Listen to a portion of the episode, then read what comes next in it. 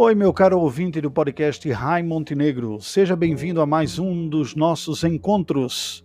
Hoje nós vamos tratar do capítulo de número 5 da obra Somos Todos Teólogos de R.C. Sproul. Vamos refletir sobre a inspiração e a autoridade da Escritura. Mais uma vez, um desses temas da teologia que foi profundamente questionado, debatido, rebatido, e nós vamos buscar uma instrução clara, firme ao nosso próprio coração. É um prazer ter você comigo e acompanhe a reflexão que ouvirá em seguida.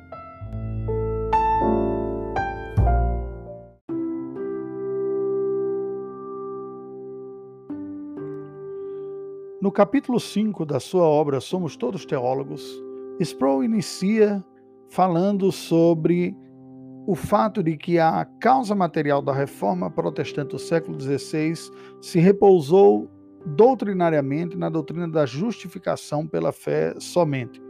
Porém, acabou tocando em um outro aspecto que foi uma questão central, nevrálgica e tensa, que foi a questão da autoridade. Sendo assim, nós vamos refletir agora sobre a inspiração e autoridade da Escritura Sagrada, que acabou tendo um papel preponderante não apenas para a reforma protestante, mas para toda a vida cristã saudável.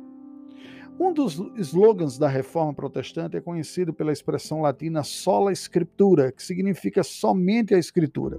Isso não significa dizer que os protestantes neguem quaisquer outras autoridades, não, de forma alguma. Mas o que ela está dizendo, o que nós reconhecemos é que a autoridade suprema, acima de todas as outras, acima das demais, e a ela, portanto, que a ela, portanto, se refere como absoluta, é a palavra de Deus. Ela é até mesmo critério de avaliação das outras autoridades que estão relativas e sujeitas a ela. Quando nós falamos da autoridade da palavra de Deus, é este conceito e ela ocupa essa posição, a Bíblia Sagrada, como a autoridade final e absoluta, exatamente em virtude da sua autoria. Um texto não brota do nada. Quando nós falamos que a autoridade suprema em matéria de fé e de prática é a palavra de Deus, o afirmamos porque reconhecemos que, como fonte primeira, vem o próprio Deus. Ele é o autor da Escritura através do processo da inspiração sobre os autores humanos.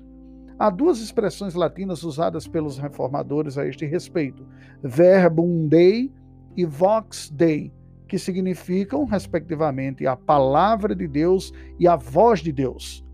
Quando eles se referiam à Escritura Sagrada como palavra de Deus ou como voz de Deus, isso significava dizer que eles criam que, através do processo do Espírito Santo, o processo da inspiração do Espírito Santo, Deus comunicou perfeitamente a sua vontade, acomodando-a de forma a ser preservada na linguagem humana através dos autores humanos. A Escritura Sagrada é a única realidade que aqueles que a leem reconhecem a si mesmos, reconhecem no próprio texto como sendo a única realidade inspirada pelo Espírito Santo, ou seja, sem falha, sem erro, pura verdade de Deus. Isso envolve todos os 66 livros da Bíblia, os 39 livros do Antigo Testamento e os 27 livros do Novo Testamento, sob a influência e a ação de profetas e apóstolos. Sobre a doutrina da inspiração, é preciso entender que esta é uma doutrina específica a palavra de Deus e a teologia cristã, quando fala que a palavra de Deus é inspirada, não está usando o sentido aberto ou lato que a poesia ou o romantismo falam a este respeito. Não. A inspiração bíblica é um ato específico e único, sem paralelo com quaisquer outras experiências humanas que possamos ter.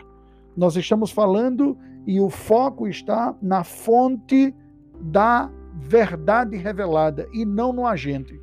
Quando falamos da inspiração, as qualidades e os créditos não estão nos autores humanos, mas sim no autor divino. Deus que se utilizou desses autores humanos para comunicar a sua palavra. O termo grego para novo do Novo Testamento para inspirar é a palavra que precisamente fala no sentido fisicamente contrário, de expirar, exalar, como o ar que sai da boca. Isso nos mostra que a Escritura Sagrada veio como fruto de uma exalação espiritual de Deus, sai dos lábios do Senhor, metaforicamente falando, vem de Deus. A inspiração do Espírito Santo é apresentada na Escritura Sagrada em textos de Pedro, quando ele diz que nenhum homem, nenhuma profecia da Escritura é fruto de particular elucidação, mas homens santos, movidos da parte de Deus, falaram inspirados pelo Espírito, segundo Pedro capítulo 1, versículos 20 e 21. A inspiração bíblica diz respeito ao modo como Deus gerenciou a redação bíblica. Não foi um ditado, como alguns podem presumir. Os autores bíblicos não foram passivos neste processo ou não entraram em transe mediúnico com perda de sua capacidade cognitiva, racional, lógica e a sua sobriedade. Não, de forma alguma. Pelo contrário, eles foram agentes ativos, pensantes, reflexivos, mas que foram verdadeiros instrumentos nas mãos do Senhor. Não foram meros amanuenses, a menos que nós olhemos para esse termo como sendo agentes que Deus usou. Os textos originais, chamados de autógrafos, produzidos pelos autores bíblicos e que compõem a, a Bíblia original, foram produzidos sob o poder do Espírito Santo, mediante essa ação do Espírito Santo de inspirar os autores, que nos dá a segurança de dizer que o produto foi o produto que continha o que Deus queria que eu dissesse. Ilustrativamente, nós podemos dizer como para imaginarmos a situação, o produto final dos textos, tanto do Antigo quanto do Novo Testamento, olhados por Deus, o Senhor diria: está bem, era isso que eu queria que vocês dissessem, ainda que dito ainda que palavras sendo ditas segundo a característica de cada um dos autores. A inspiração bíblica não foi apenas nos temas gerais. O Espírito Santo não inspirou grandes temas, grandes narrativas. Nós afirmamos uma inspiração verbal, não apenas ideias, mas parágrafos, para, palavras e parágrafos. Os textos bíblicos originais, chamados autógrafos, requerem uma exegese, um estudo cuidadoso do sentido das palavras, do seu contexto histórico, a sua análise gramatical, porque cremos que cada palavra importa, como o próprio Senhor Jesus diz, que nem um i, nem um tio passariam da palavra de Deus. Os liberais não veem a, o reconhecimento de uma autoria divina real. Os neo-ortodoxos negam a revelação proposicional, que Deus falou pelas palavras, mas a Bíblia nos apresenta eventos interpretações de eventos. Não apenas está descrevendo os fatos, mas está dando sentido destes fatos. Vejam, por exemplo, a morte de Cristo. Ela é narrada, o que ocorreu na cruz do Calvário, mas as páginas da Bíblia Sagrada não apenas narram o fato, mas interpretam o fato.